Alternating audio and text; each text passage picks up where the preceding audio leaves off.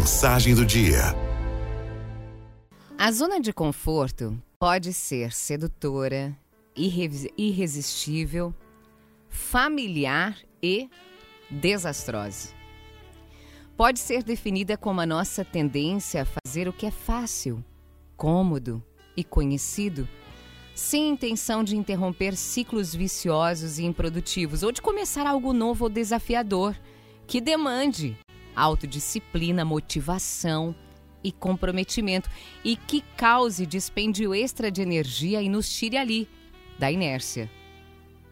A origem da palavra conforto vem do latim confortar e significa aliviar a dor ou a fadiga. Está associada a um estado prazeroso de harmonia fisiológica, física, psicológica entre o ser humano e o ambiente. É essa nossa tendência de evitar os medos, de evitar uma ansiedade ou algum tipo de desgaste. Tendemos a ficar num território onde podemos predizer e controlar os acontecimentos, que pode garantir um desempenho constante, porém limitado e com uma pseudo-sensação de segurança. Algumas das causas mais frequentes que nos fazem ficar ali, na zona de conforto. A preguiça. Quando a pessoa sente aquele cansaço, falta de energia, apatia, desinteresse, culpa, desmotivação ou tudo isso ao mesmo tempo. A soberba. É, a soberba também nos faz ficar na zona de conforto. É quando a pessoa não sente necessidade de aprender nada ou de se aprimorar, porque se acha pronto, brilhante, perfeito. Medo. Quando a pessoa tem receio de enfrentar medo do desconhecido, medo dos riscos, medo das incertezas, do que pode acontecer, medo de perder o controle ou até medo do que os outros possam pensar dela. A miopia, quando não se tem claros os impactos e as consequências de algumas atitudes e comportamentos nas nossas vidas, no médio e no longo prazo.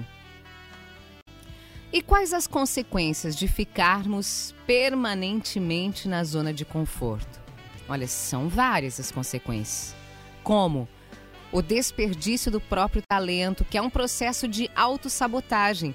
Apesar, apesar da pessoa ter muito potencial, ela não consegue otimizá-lo nem transformá-lo em performance.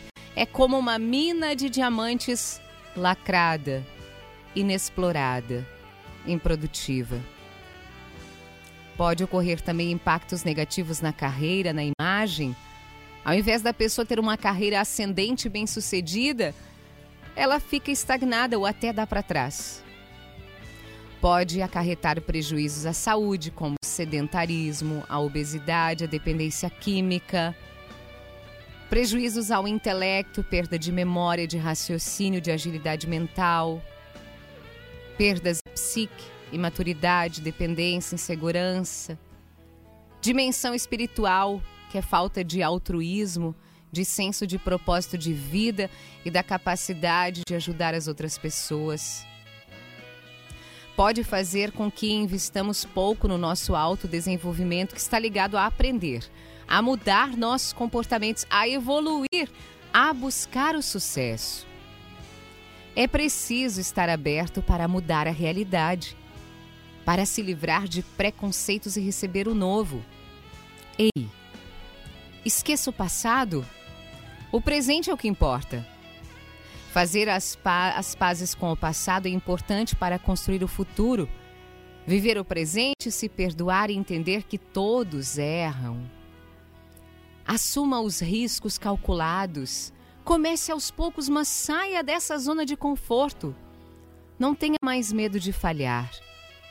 Mantenha seu pensamento positivo, enxergando lá na frente aquilo que você deseja conquistar e aquilo que você deseja ser. Araldo FMI